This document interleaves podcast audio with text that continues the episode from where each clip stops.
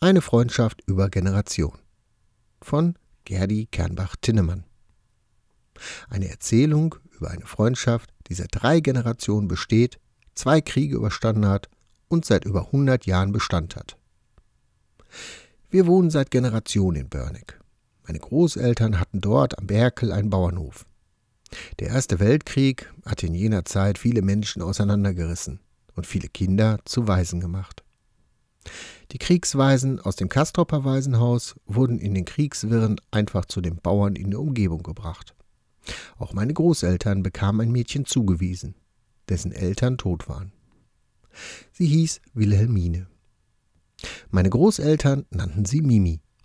Sie wurde wie ein eigenes Kind im Flause aufgenommen. Meine Mutter und Mimi waren gleichaltrig und wurden schnell dicke Freundinnen. Und das für immer. Mit 14 Jahren wurde meine Großeltern das Mädchen wieder weggenommen. Sie musste in Stellung, so hieß das damals. Sie kam zu einem Bauern nach Ellinghausen, Sauerland. Sie blieb dort und heiratete später einen Bauernsohn. Die Freundschaft zu unserer Familie in Börnig aber blieb. Das junge Paar pachtete im Nachbarsdorf Elminghausen einen Bauernhof, den sie später kauften. Sie bekamen drei Söhne und eine Tochter. Zwei Söhne fielen im Zweiten Weltkrieg. Nur Tochter Annie und Sohn Karl blieben ihnen. Als 1943 im Ruhrgebiet die Kinder wegen der dauernden Bombenangriffe evakuiert wurden, sollten auch meine Schwester und ich nach Pommern.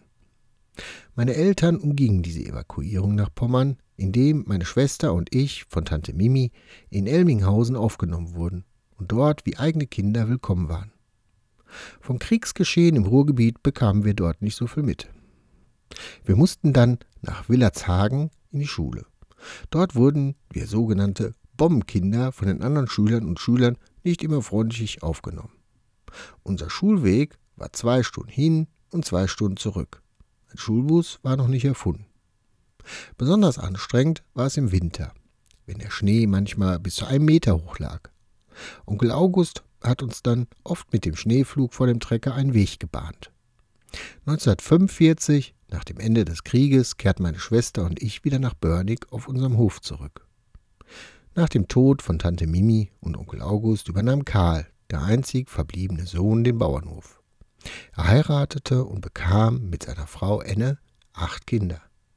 Mit Enne, heute 92 Jahre alt, habe ich noch immer sehr regen Kontakt. Auch aus der Familie bekomme ich heute noch regelmäßig Besuch.